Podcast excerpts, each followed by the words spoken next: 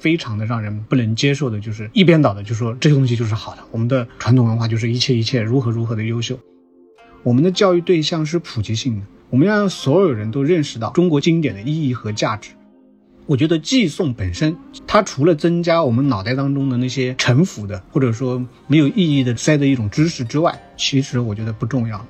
一定要要培养出一个很重要的点，就是说你要同时接受这两种观点，然后你在应对你的生活场景的时候，你选择最适合那个场景的观点。大家好，欢迎来到由大观天下志制作播出的播客《东腔西调》，我是大志。这个十一假期呢，继续跟大家聊教育。这次我们的嘉宾呢，也是我们播客的老朋友了，苏州大学王建法学院的徐小亮老师。徐老师来跟大家打个招呼。各位听众好啊，我是苏州大学王建法学院的徐小亮。上次我们是请到了政法大学的李云老师，聊了聊他跟孩子读《理想国》的这个经历。那这一期为什么会请这个小亮老师呢？还想跟大家介绍一下。小亮老师虽然是大学老师，是研究西方的公法学的，但是其实对中国经典我知道也是特别感兴趣，带过几年读书会，然后给中学生开过这个中国经典方面的选修课啊。同时呢，他自己也是一位父亲啊，所以这期呢也想请小亮老师和我们播客的这个听众分享一下他和自己孩子们读书读经典的这些故事。那首先我想从我自己的一些经历来破这个题哈。从我自己的经历来说，其实我是没有经历过这种传统经典教育的，接受的还是比较正规的这种中小学的语文教育。但在我的印象中，哈，在中小学语文教育当中，鲁迅往往扮演了是一个特别重要的启蒙者的角色。但偏偏鲁迅却是一个反传统、反经典的斗士，这让很多孩子其实对中国经典有一层隔膜。这几乎是一代人的经历。我有一个印象就特别清楚，因为我中学的时候读了很多鲁迅的东西啊。这个写作文的时候最爱引用就是啊，从字缝里看出这个字儿来，满本都是写了两个字儿“吃人”啊。当时写作文最爱引用这个，当然我自己很爽哈。但是很客观的来讲，就是这种经历吧，让我对中国经典其实是有一些隔膜。虽然语文课上也会教很多中国经典的东西，我其实也是到了很后来，甚至包括上了大学，才开始逐渐的去反思自己这种过于有时候简单批判的一些思想。那从我这个经历来说，我觉得我这个经历可能很多人也都有。那您为什么觉得在我们语文教育之外还要去读一点经典？尤其您还给中学生开这些选修课？啊，是这样的。其实我跟您所说的教育也差不多啊，就是在中小学阶段基本上是受到鲁迅的影响。但是在受到鲁迅的这样一个观念的影响的时候呢，当时我有一个很特殊的经历。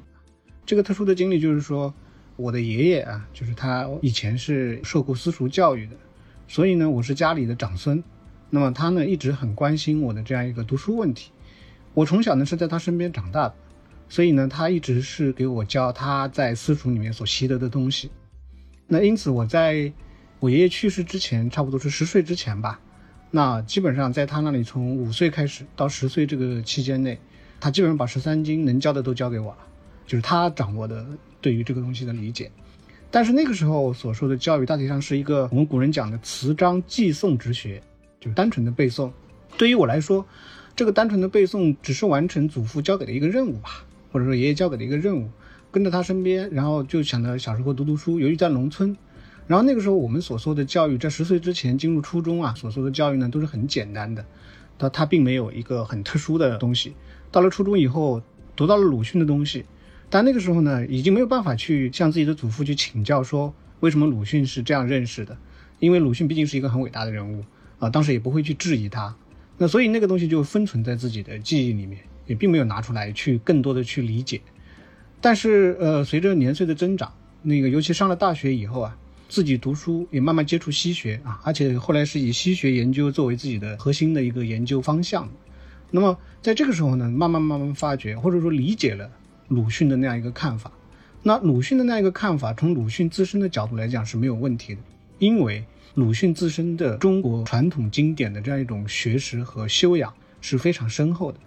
那在这个意义上，一个反传统的人，你要知道他反的是传统，那毕竟是他在这个传统当中是受到极大滋养的人。而对于我们来说，我们这一代人读鲁迅书长大的人，其实我们并没有受过传统的滋养，因此我们的反传统。是鲁迅的反传统的一个简单的迭代和复制，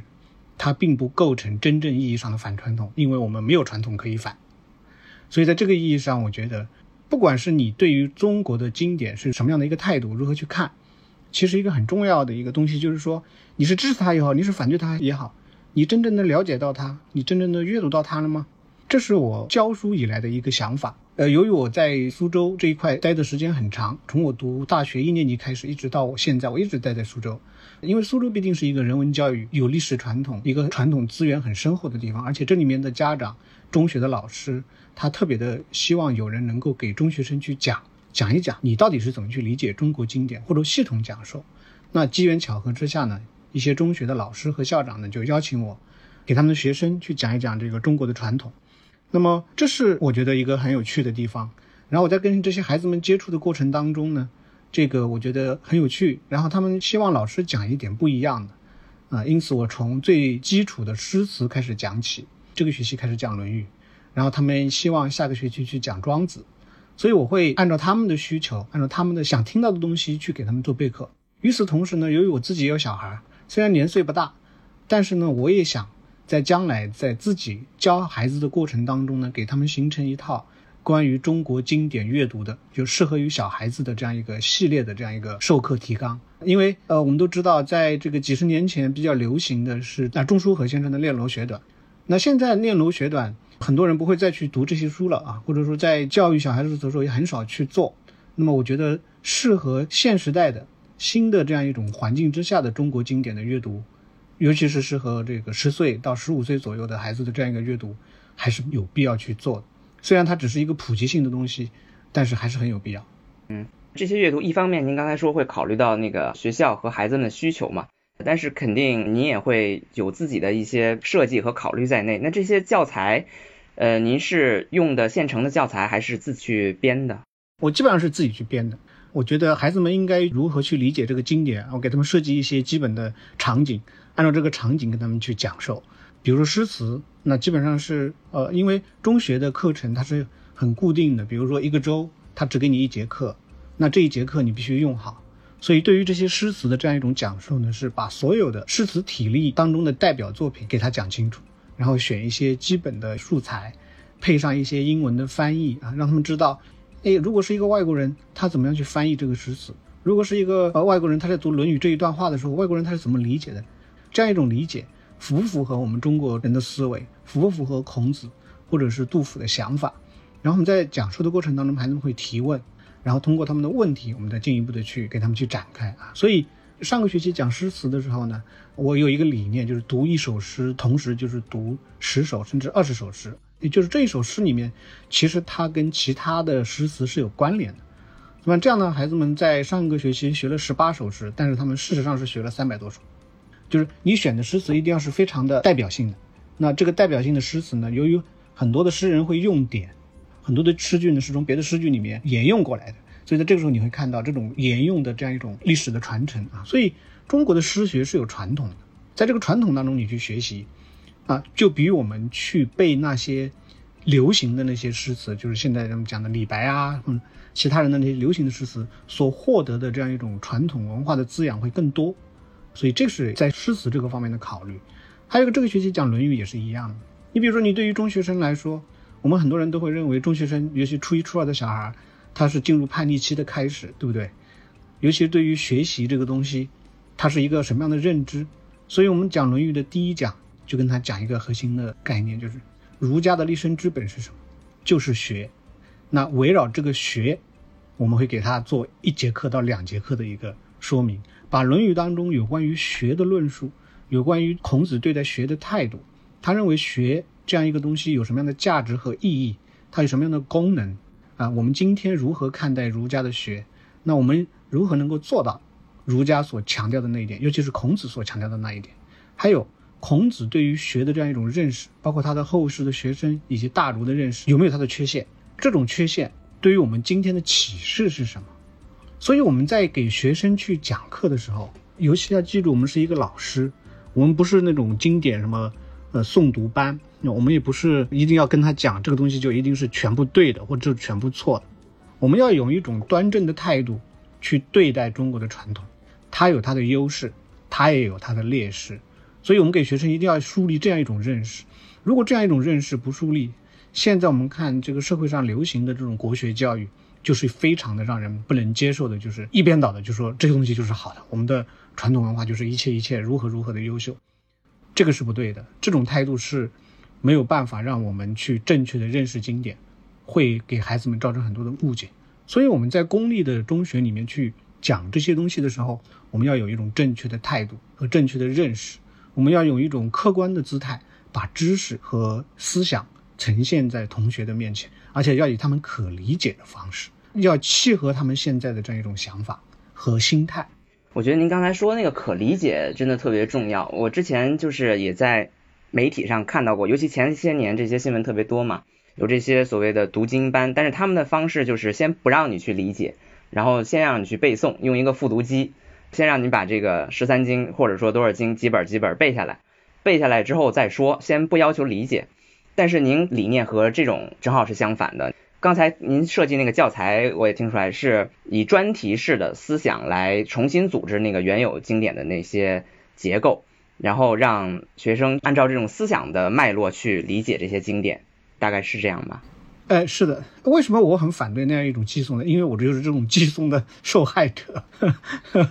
因为我熟熟悉我的朋友和同学都知道，就是我的记忆力是超强的，所以以我这样一种好的记忆力，其实很难够应对那种经典的背诵。那以前这个在大学快要毕业的时候，就是本科快要毕业的时候，就保送读研究生之前，台湾地区有一个中央研究院很有名的法史学者叫张伟仁先生来苏大讲课，然后我做他的助教。包括在后来我在清华读书也做他的助教，他就一直认为说，哎，我对于这些东西怎么会都能够背下来？我就给他讲我这个经历，然后他就说，其实这样一种背诵是很不好的一种方式，就是他只是会对于那些记忆力超好的人才会有意义和有价值。你看中国传统社会那么多人从小就开始背，真正通过寄诵能够获得自身的儒学的或者说学问的这种光大和这种深厚积淀的人，其实是很少的。也就是最终他这样一种教育出来的这种人，其实只是那种天赋上记忆力比较好的人会有优势。对于大部分的人来说，这个东西是浪费生命。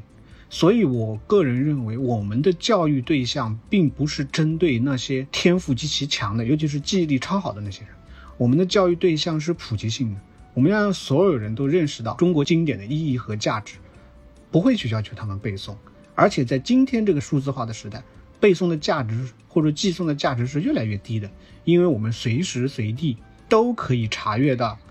这个经典本身。我们现在更强调的是一个理解能力，也就是你是你可以查阅到，但是你当下跟别人沟通的时候，你能不能有一个准确的态度和精确的理解方式？比如说这个词的意思，在这个古籍中它到底是怎么表述的？如果你把这些基本的东西能够都掌握。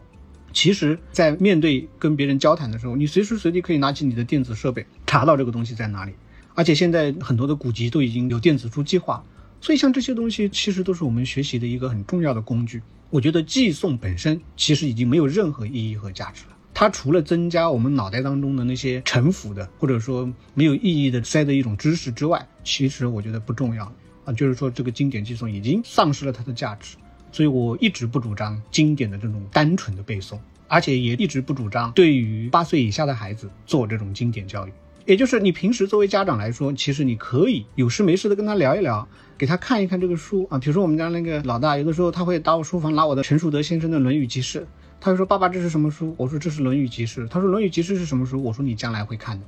事实上，你只要引起他的兴趣就可以。到他一定年龄的时候，你再去教他。你跟他一起玩的时候，你比如说，哎，看到这样一个事物，你教他一首诗；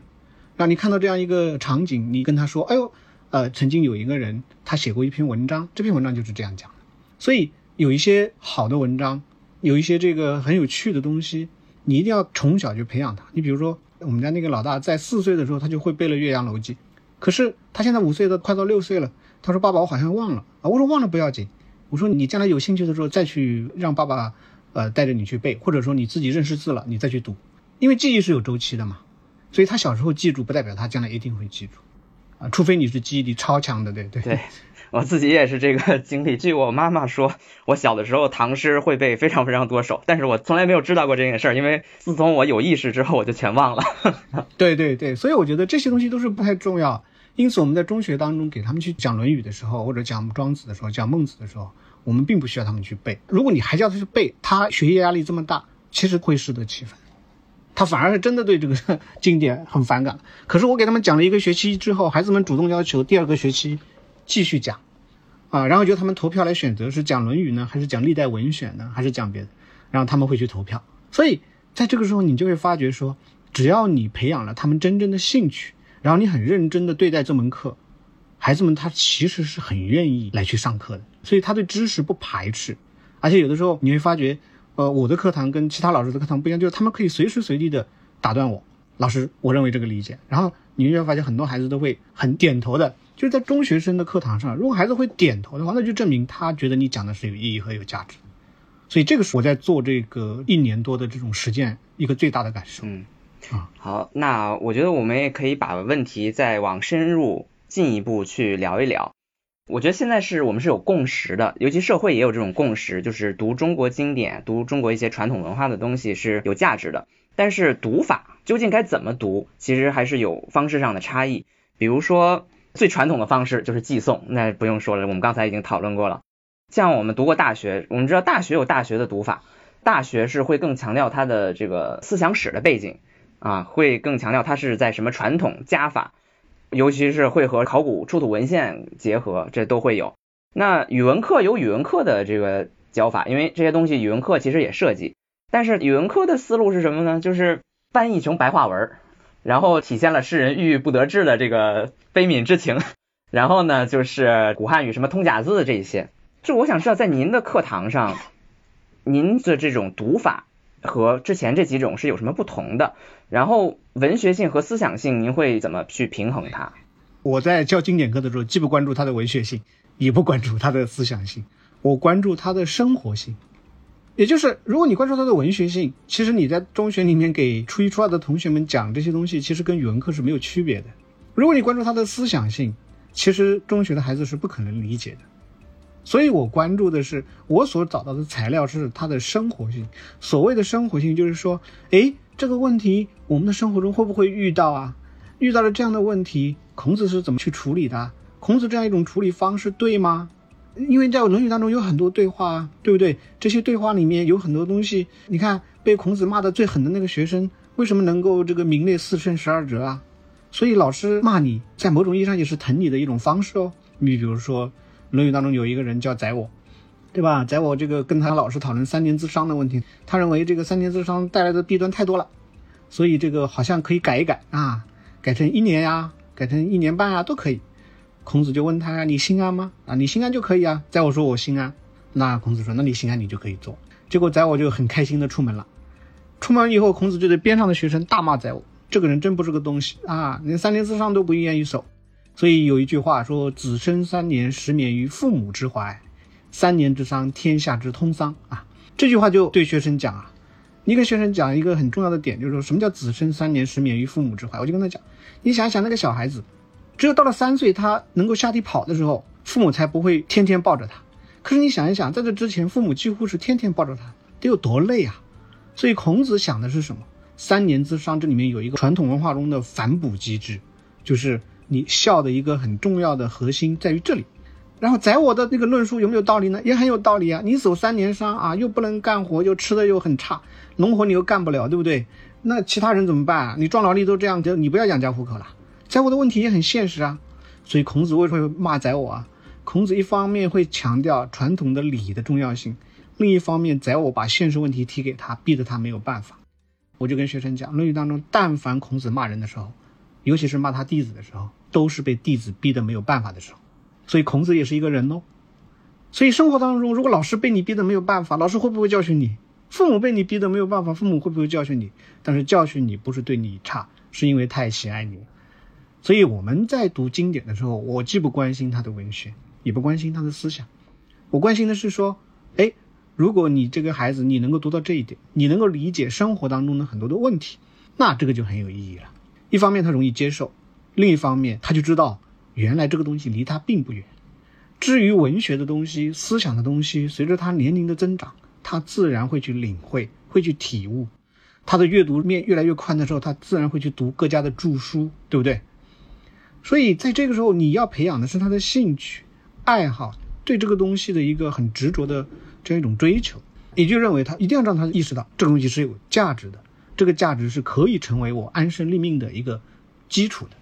所以在这个时候，你在这个年龄段给他敞开这个视野，远远比你讲单纯的语文课，或你去给他灌输某种思想性的东西很重要。啊，所以这个是我觉得个人的一个很重要的点，就是你一定要寓教于乐啊，寓教于生活，而且你要告诉他要用常识的眼光去理解。你比如说，你看到一个注释，看到一个大儒的注释，这个东西是反常识的，那你就要当心了，这个东西不一定是对的。所以，我们说成人经典的价值，与此同时培养起一种批判的视野和眼光，这是很重要的。在他十几岁的时候，一定不要让他进入一种蒙昧的状态，而认为这个东西就是最好的。所以，这个我是觉得是要我们在讲课的时候要特别的注意。嗯，对，您刚才提到的这个例子也让我想起，可能我们日常很多人对经典有种误解，觉得经典里面都是很抽象高深的思想，但其实具体看到这些文本的时候，很多时候是具体的生活场景。《论语》里面相当多的，除了他那些抽象的思想之外，相当多是这个孔子和弟子们的这个日常对话，包括子路，子路是那个比较勇猛、比较胆大的一个弟子，那颜回就是学生里面最优秀的那个弟子，那还有这个什么曾子等等一些。嗯，其实这些人形象、性格都很丰富，往往其实都能够和班里的生活当中的人相对应的。对的，所以我在这个讲这一学期的《论语》的时候，除了一些基本的概念以后，我还有一个叫弟子言论集，就是说把《论语》当中孔子不同性格的弟子的言论收集在一起，然后去剖析这个人的性格，啊，去看他的这样一种跟孔子的对话也好，他自己的这种跟别人的对话也好，我们看一看，哎。孔子培养出的这个学生是什么样的一个性格呢？他是一个什么样的认识呢？所以会有几讲会讲那个《论语》当中的弟子的言论，这个是也是我们特别考虑的一点，就是一定要跟这些学生他的关心的东西契合起来，这样一种经典的教育才是有意义的。所以我很青睐于经典当中的对话题，因此我很不主张在中学阶段让他们去读什么《大学》《中庸》这个东西。我是比较喜欢的，像《论语》啊、孟子啊、庄子啊这种有对话、有辩论，那呃有不同的观点和主张。所以我一直跟学生强调，我说你别以为跟孟子对立的那个辩论对象，他的观点就是错的。你别以为《论语》当中弟子就一定是错的，孔子就一定是对的，跟孔子对话的其他人就是错的。我说，在这个对话当中啊，它并没有严格意义上的对错之分。它只有一个场景的一个合适性的问题，所以在置换不同的生活场景的时候，那可能别人的观点就有一定的意义和价值。所以我说，在这个时候，你一定要要培养出一个很重要的点，就是说你要同时接受这两种观点，然后你在应对你的生活场景的时候，你选择最适合那个场景的观点。我觉得这才是一个君子该做的事儿。因此，我一开始给他们介绍讲《论语》的时候，特别强调，我说。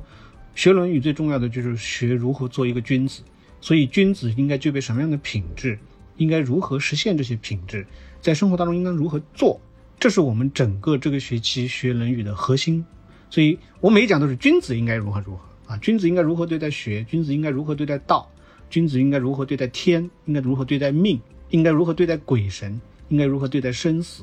我说这《论语》当中都会有的。我们如果想成为一个君子，我说我们十几岁开始就要立志，十有五志于学，我们差不多了。我们开始立志走上这条君子之路的时候，那我们应当去学一下《论语》当中他是怎么去做的，他做的得失在哪里？那我们对于自己做人做学问来说，或者将来去进一步的深造来说，是有很大的意义和价值。嗯啊，所以这是我的一个很基本的想法。其实谈到这儿，我也想回忆一下我自己的观察吧。就是您刚才提到《论语》里中讲“十有五而志于学”，那在现实当中呢，十有五大概是初中生左右。就我自己的观察而言，孩子从初中开始，他的想的东西就比较多了，而且有的时候往往会追求一种叛逆反抗。小学嘛，他还是这个比较服从的，权威对他的影响很大。但是呢，到这个时候，他开始有一点独立思考能力了。虽然他还是嗯不能很成熟的思考，但是他有一点独立思考能力。尤其是这个时候，他还开始有一点自我意识了。这个时候往往会追求一些特立独行、反抗。至少在我嗯上学那个时候，身边大家都是在这个年岁开始出现的。然后有的人可能就是走向了文学，他靠自己构建出来的想象力的天地去容纳自己内心当中那种叛逆、反抗或者就激起来的那种情怀。那有的人呢，可能就是对于一些抽象概念开始有些认识了，比如说家国，他可能看了一两个电影或者一两个什么媒体的宣传啊，他觉得啊应该献身啊，怎么怎么样。反正那个时候孩子的想法，一个是很活泼、很天真、很发散，但另一方面也是很乱。嗯，我就想就您的观察，包括您自身的经验，就是如何让这个年岁的孩子或者青少年去他们能够进入经典中的思考。毕竟经典，您刚才说要成为一个君子，可能很多人恰恰是在这个时候有了反君子的这种想法。嗯，你怎么看呢？哦，是这样的，就是怎么去理解呢？其实这里面你会发觉，就是说他们的叛逆其实针对的是父母和他们的老师。所以在这个时候呢，你要注意的一点就是说，他们为什么让我去上？因为一个大学老师给中学生去上课，其实对于他们来说是，他们会觉得这个机会是很难得的，而且每周只有一次，差不多一个小时的时间，而且不会多讲。所以呢，对于他们来说呢，他们很珍惜这个。当他面对不同的对象的时候，其实他不是那么反抗的，或者说他很愿意。为什么呢？因为他觉得机会难得，因为他觉得他在十多岁的阶段，一个大学老师来给他去上这个课。他觉得很好啊，而且对他们又没有考核的要求，又让他们打开了一个视野，所以这个是我觉得很重要的一点啊。诶，因此你要去转换对象，他们的反叛不是对所有的反叛，所以在这个时候你给他打开一个新的视野，其实就恰恰契合了他的一个想象力的空间。你在他这个想象力发散的时候，给他这一方空间，其实恰是时候。我觉得这个问题不是大的问题。我觉得另外一个问题就是。嗯，最近这些年，其实经典的复兴，包括媒体上、呃，互联网上，对于这个传统文化的复兴也是蛮多的。但是就是讲什么的都有，包括一些主流叙事，它也会去借用经典的这些东西，但是它夹带的私货就非常多。那您觉得，就是经典能否成为市面上很多我们看起来实际上是不太正确的东西的一个解读剂呢？啊，当然可以。其实经典只是一个素材，你在这个教育的过程当中，最重要的一点是说，你会告诉他说，哎，这个经典当中这个人或者这个人物或这个圣贤，他在面对这个时候是这样处理的。我认为这个处理方式很好。在那种情形，我认为他处理的不好。所以这种教育的过程当中，他就会树立一种意识，就是没有人能够对所有的事情都会处理得很好，所有的人都会有缺点，人都有他的局限性。像这种东西都会慢慢慢慢在他的思维当中确立，那这样一种自我反省、自我批判的意识一旦确立，其实经典往往会成为我们现在讲的一些其他东西的一种解读剂啊，哎，就是说它既不会蒙昧，又不会被蒙昧，所以这种启蒙的这样一种教育方式，只不过是说我们用的是中国的传统经典，跟你用柏拉图的《理想国》其实没有本质的区别。也就是我们在教育的时候，教育者本身一定要尊重被你教的那个对象，教育者一定要尊重受教育者。然后你运至于你运用什么样的材料，其实你完全可以通过教育的方法把这个问题解决掉。所以经典本身当然可以成为民粹主义的解读机，或者说其他的一个解读机，理想国也可以，康德也可以。但是你如何把这个东西很恰当的运用到教育的过程当中，这不是所有人都能做到。这是需要你不断的跟受教育对象去沟通，跟他互动才能够有的，所以要耐心，要尊重小孩子。我们不要认为他什么都不知道，你给他讲了一个东西以后，他马上会有一个反应的。就他那种反应可能在我们看来很幼稚，但是在那个年龄的这样一种反应，其实就证明他已经能够自我思考。我们主要的一个任务就是，比如说我们用经典去教育他，用中国的传统经典去教他，不是让他去认为要走上这条路，不是的。我们要让这个经典成为他整个生活历程和生命历程当中的有养分的材料。至于他将来做什么，其实完全不重要啊，这是我个人的一个基本的看法啊。嗯，好，关于经典，我们暂时先聊这些。下面其实还想跟您聊聊，就是关于读书和我们家庭教育的这一些相关的话题。您刚才也说过，您之前就是上过私塾，接受过一些这种传统经典的教育，当然里面也有一些不太愉快的经历哈。您能否就从您个人的角度来和我们聊聊，呃，您整个的人生经历，包括您私塾的经历，包括后来上大学的经历，呃，包括到后来您当老师之后，读着这些书对于自己人生观的一些影响。嗯，其实对我来说，因为小时候背的这些东西，其实小时候根本不理解，只是认为觉得这是一个任务，这这是一个长者或者爷爷或者祖父给你布置的一个任务，你必须要它完成。因为他那种传统的教育方式，如果你不完成，会受到惩罚的。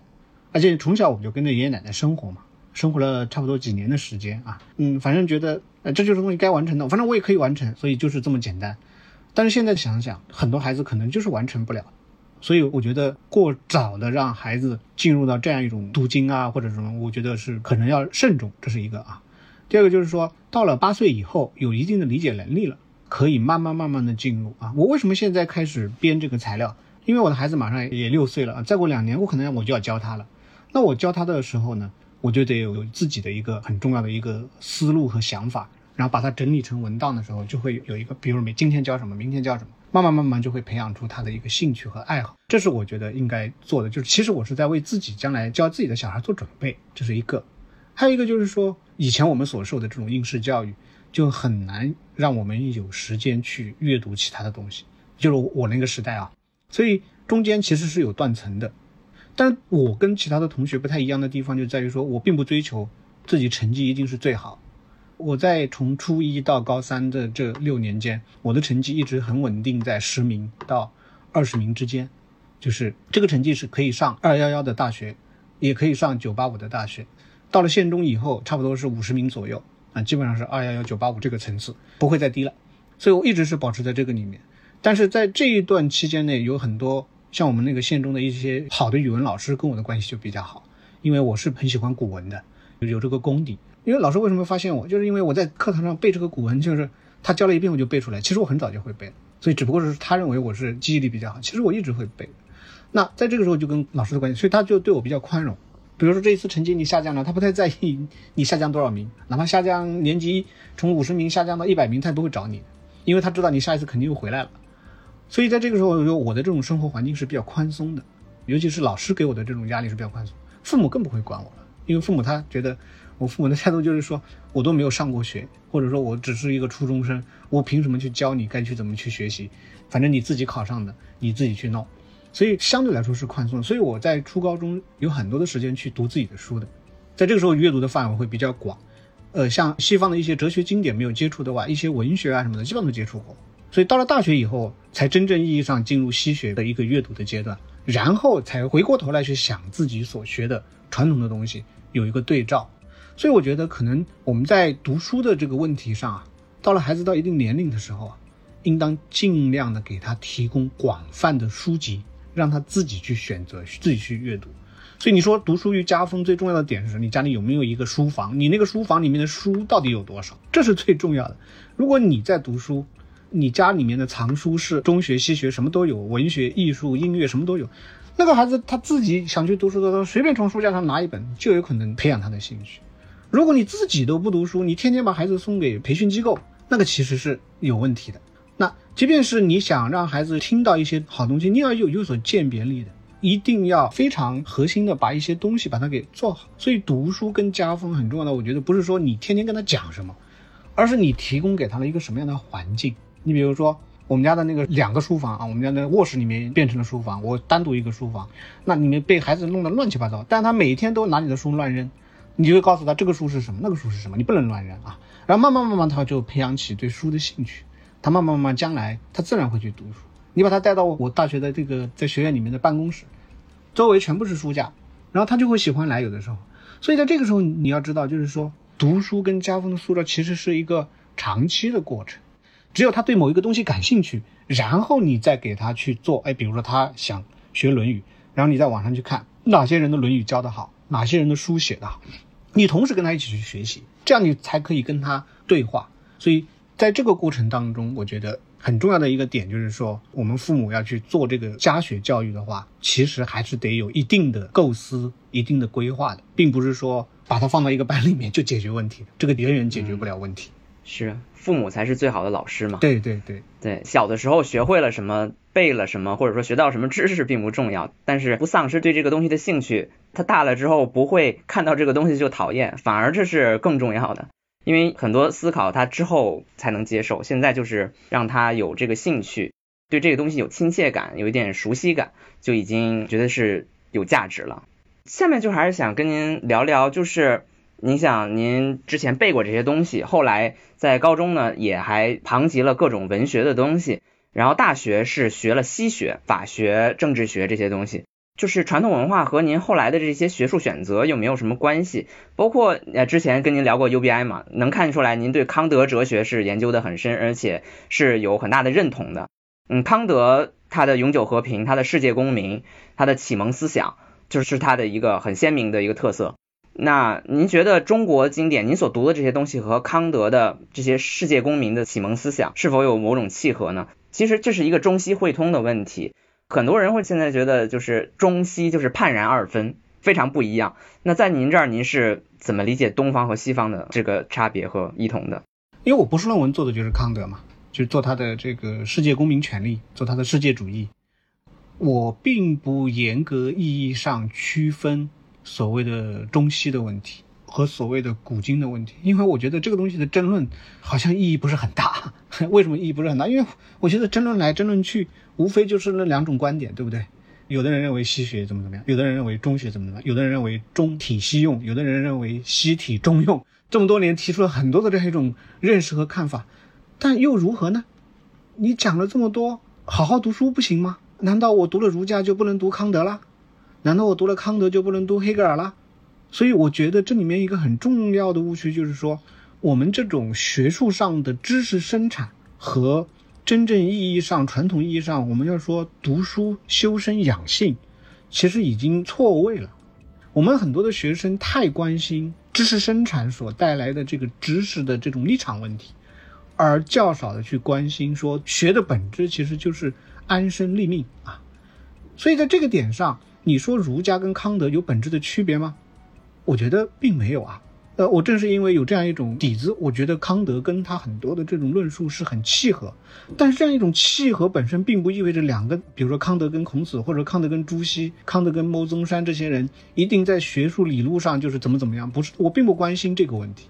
你做学术研究是学术研究，但是你去做教育的时候是做教育。我觉得在这个时候，你在做教育的时候，特别的去强调某一种立场或某一种其他的东西，其实是完全不必要的。所谓的学是为己之学嘛，不要为人嘛。为己的话，你只要读一个东西对你有所启发，哎，你会觉得这个论述很有道理。他的这样一种知识脉络当中，如果你更愿意去深究他在知识脉络当中有什么样的一个独特的地方，那你去深究它，那是你做学术研究。如果你不愿意去深究，哎，你觉得这个东西对我而言很重要啊，我会觉得这个论述很好。然后解决了我的生活当中的一些困惑或问题，我觉得这可以啊。教育不就是这样吗？所有的人都能够成为康德专家，所有的人都会成为论语专家，这是没有必要的。但是你不成为论语专家，不成为康德专家，不代表康德或论语的当中的一些观点或认识对你的生活没有意义或价值啊。不代表说你读了论语以后就不能读康德。我觉得这是一个很要命的问题，在我们的知识生产机制当中不断的培养这样的一个所谓的这种派别意识，我是不太认同的。好像康德跟黑格尔就水火不容，康德跟这个儒家就没什么契合性啊，或者说有什么契合性，或者康德就是儒家，这种我也是不认同的，因为这个都是不断的在去做知识生产，我们通常讲的知识点上的噱头，我不太在意。但是作为一个知识生产机制来讲是可以的，但是我们在做教育的时候千万不要这样。嗯，那我想问的具体一点，比如说，可能有些人，当然这个具体的学术的方面我们不去深究，就谈我们在公众当中对他的。呃，一般认知哈，大家会觉得启蒙思想、西方的这个哲学思想会比较提倡某种个人主义，而中国的这些经典，尤其是儒家经典，恰恰是反这种个人主义的。呃，他会强调家庭的价值，强调对于某种权威的服从。对于这种流行的认知，您会觉得他该怎么认识呢？呃，在传统社会当中，当然是这样的。这个中国传统的教育，它肯定是强调家庭、家族啊、宗族啊、血缘啊。但是今天你教育，你怎么可能强调这个呢？你今天为什么一定要把家放到个人之上呢？那我们今天去讲《论语》的时候，我们说哦，孔子那个时候是这样认识的，但是今天我们还会这样认识吗？不会啊，今天我们依然以个人作为一个最核心的价值原点去评价孔子的认识啊，这没有问题啊。但是由于经典解释的这种多义性，你完全可以把儒家做一个对于个人的安身立命来讲很重要的点。比如说在传统社会，个人安身立命是家族、家庭、血缘，对不对？在今天，你安身立命肯定不是这个，所以在这个时候，你再去读经典的时候，你会获得另一重不同的认知。因为传统的论述，它虽然是有这个背景的，但是它有很多论述是带有普遍主张的意味的，或者说普遍主义的意味的。你只要挖掘出它的普遍主义意味就可以了。但是你也要让学生意识到，它的原初的认识不是这样的。这也是我们在跟学生讲这个课的时候要特别当心的一点。我们不能说。哦，由于是他那个是在中法社会当中产生的，他特别强调血缘关系、血亲关系，特别强调宗族，它不是个人的，所以这个东西对于个人的教育来说，对于个人主义的养成来说是没有意义和价值的，不对的。你去读《论语》的时候，你会发觉说，怎么可能没有普遍主义的主张呢？《论语》当中有很多普遍主义的主张，你把那个呃它的历史背景剥离掉，这个普遍主义的主张，你可运用到今天的这样一种生活当中是很有意义和价值的。所以。我们在读经典的时候，一定要摒弃两种认识。第一种是，哦，他这个普遍主义主张就是一开始就有的；还有一种就是说，这个主张是它的根是错的啊，根就有问题，所以这个主张是没有价值的。这两种认识，做学术研究可以，但做教育不行。所以我一直强调这一点。所以我才能理解您之前说的，就是要读经典的时候，要不断把它和自己的生活做某种切合，生活做切合之后，你才不会就是停留在它表面的那种主张上。对，还回到我们这个关于家庭这个问题上，呃，前几天在北京有一个展哈，是这个关于梁思成的展，让我想到民国的时候，其实蛮多这种家族的，其实这种家族一门往往都出现了很多大师。这个子孙在各个领域都是这个杰出人物，比如梁启超梁家、钱穆钱家等等。呃，您会认为这种在家庭在教育当中所扮演的一个角色是什么？因为我们看到，其实往往在传统社会当中，或者说包括在民国社会当中，这种家庭教育对于个人的影响是非常大的。嗯，如果各位有兴趣啊，或者说家长们有兴趣，可以去读两个人的家书，一个是曾国藩家书，一个是梁启超的家书，你会看到完全不一样的风格。你看曾国藩的家书里面，到处都是道理，到处都是劝教啊，相当于一个师长一样的，对不对？培养那个学生该该怎么怎么样做，这是一个传统的士大夫的家教的形象。当然，他教育的人都很优秀啊，没有问题。可是你看梁启超的家书，你看到没有？那完全是一个现代的父母跟子女的表达亲热溺爱的这样一种家书。他的那个开头，跟他文章当中的嘘寒问暖。哎呀，跟他的这样一种对孩子们的这样一种，梁启超那么多的孩子，你看每一个都很成功，每一个都很优秀。但是梁启超，你看到没有？他从来没有让自己的孩子走自己的那条路，哎。所以梁启超从来没有灌输过他的那个职业生活当中的这样一个知识或文化，他完全是一个宠爱子女的父亲的这样一个角色，在他的家书当中体现的淋漓尽致。所以我觉得对比这两个这样一种家书，我们会看到。一个完全不同的，虽然都是大儒，清代中晚期两个很重要的大儒，但是我们在梁启超身上和在曾国藩身上看到了不同的这样一种特征。不能说这两个谁优谁劣，但是我们家长应该，如果你看到这两本家书之后的话，你去教育自己的小孩，你会觉得你适合哪一种？其实很有意思的。我觉得我很欣赏梁启超的教育方式，我觉得今天曾国藩的那一种教育方式，并不一定能够适合我们很多人，但是梁启超一定是的。我建议大家去看一看梁启超写的家书，梁启超全集不是出版了吗？点教的那个清史的那个文丛里面出版了。我在重读他的家书的时候，真的是很亲切。然后自己的孩子也小，哎，我觉得我突然想想，哎呀，如果我能够有梁先生的这个十分之一的这样一种态度对待自己的孩子，那他应该会很优秀。我觉得梁先生真的，你看他是很忙的，他多么的忙，他做学问也好，做这个改革也好，做变革也好，各种各样的事物。但是他对自己子女是倾尽心力的，而且是非常的可亲可敬的人，所以这个是我们要学习的一个对象。因此，我认为一个良好的家教，其实并不在于说孩子学了多少知识，而在于让他在一个比较好的环境当中成长。在成长的过程当中，如果他能够有相应的知识的学习，相应的经典的积累，当然都会有的。别以为这个梁先生的家庭里这些人的这个国学功底就不好，那是很好的。所以在这个时候，你会发觉说，一个好的环境，相适宜的父母子女关系，以子女为中心的教育模式，所以像这些东西能够做好，其实无论他学什么都会很好。所以我觉得这个是值得我们去思考。嗯。对你说到梁启超，也确实是梁启超作为一个国学大师，但是他就是很愿意把自己的孩子送出送到美国，而且学的是当时蛮西化的这个建筑学，而且建筑学里面完全是西方的那种建筑。但是可能因为他这种家庭氛围、家庭熏陶的影响吧，在学完了这个西方的建筑整个理论设计之后，他愿意反过来再去研究中国的古建筑。所以这个梁思成他后来等于从美国留学回来之后，自己开启了这个中国古建的研究。我觉得这也是可能是他们家庭这种家风的影响吧。好，关于这个家庭，呃，我们先聊到这儿。最后还是想回到就是关于您对于中国传统文化本身的这个理解上。孔子，您刚才说了，就是儒家这一方面，我们应该嗯回到生活当中去理解孔子。那我觉得中华文化中除了这个儒家方面，还有一个比较重要的方面就是佛家和道家。您之前也说过，您是开过庄子的课，那有些诗词当中，尤其唐诗当中，很多也贯穿着一些佛家的思想。嗯，其实某种程度上，我就觉得佛家的哲学和道家思想在最近这些年社会也蛮流行的。呃，因为这个可能是大家对于过去那种觉得上进的成功主义的那个思想越来越不接受了吧？但是大家转而去获得，希望去寻找成功之外的一些意义资源。嗯，那您怎么看？就是佛家、道家思想对于这个孩子的意义呢？我原则上不太嗯主张在。青少年阶段过多的接触佛家或道家的思想啊？为什么呢？我个人认为，道家的这样一种无的观念啊，他其实并不是什么都没有，他是什么都不确定。他认为所有的继承事物都是从不确定的当中产生，所以所谓的天下万物生于有，有生于无，这个无不是没有，这个无是不确定的状态，啊，是一个不稳定的、不确定的状态。可是我们在一个青少年的教育阶段呢，我不太认同这样一种把它的根基奠定在道家的这样一个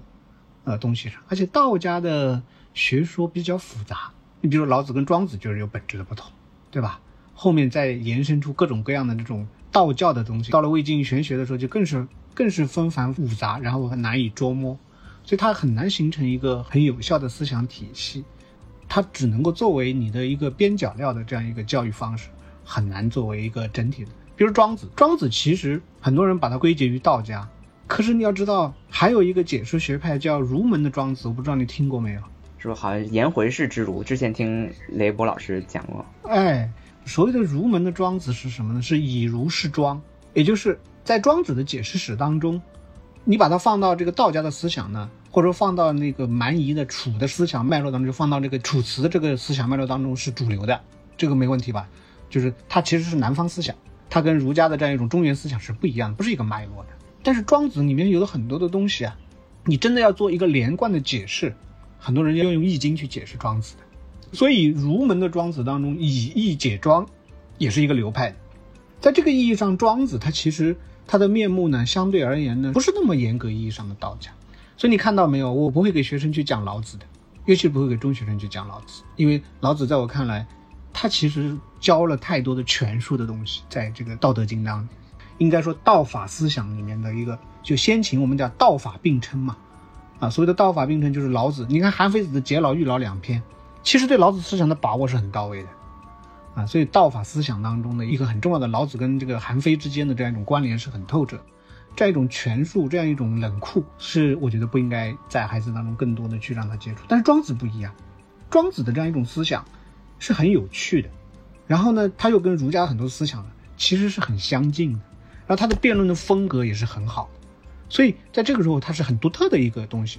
选择庄子，并不代表你会认同道家可以在这个经典的这样一种青年教育当中占一席之地，这是两个问题啊。这关于道家，其实关于佛家，因为对于佛家的哲学呢，非常的复杂啊。如果是你去市面上去看那些讲座啊什么。这些这个呃经典的译著啊，其实你是很难懂的。即便是一部很简单的《心经》，你想彻底了解它的意思，也是很难的。如果概括来说的话，佛家一个很核心的一个中观思想当中，一个很核心的就是所谓的空这个概念。空也不是没，也不是什么都没有，空只是这个事物变化的一种方式而已。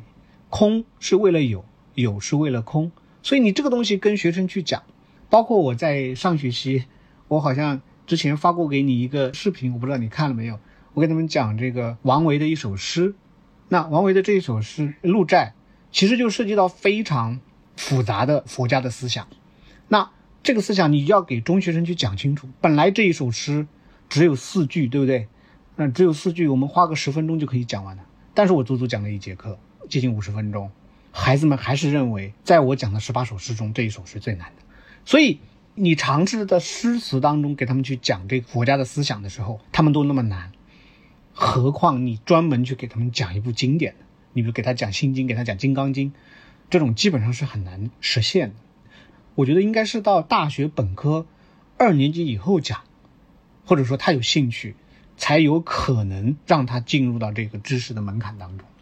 所以在这个意义上，我认为孩子们的这个经典教育还是以儒家的东西为主比较好。嗯，基本上，呃，我们的访谈大体就是这样。最后还想请小亮老师综观的聊一聊啊，因为现在也是十一假期嘛，呃，有大量的孩子和父母在一起这个时间要一起度过，您会给我们听众当中，比如家长朋友一些什么样的建议呢？或者您会？有没有什么计划在十一期间和孩子要一起做的？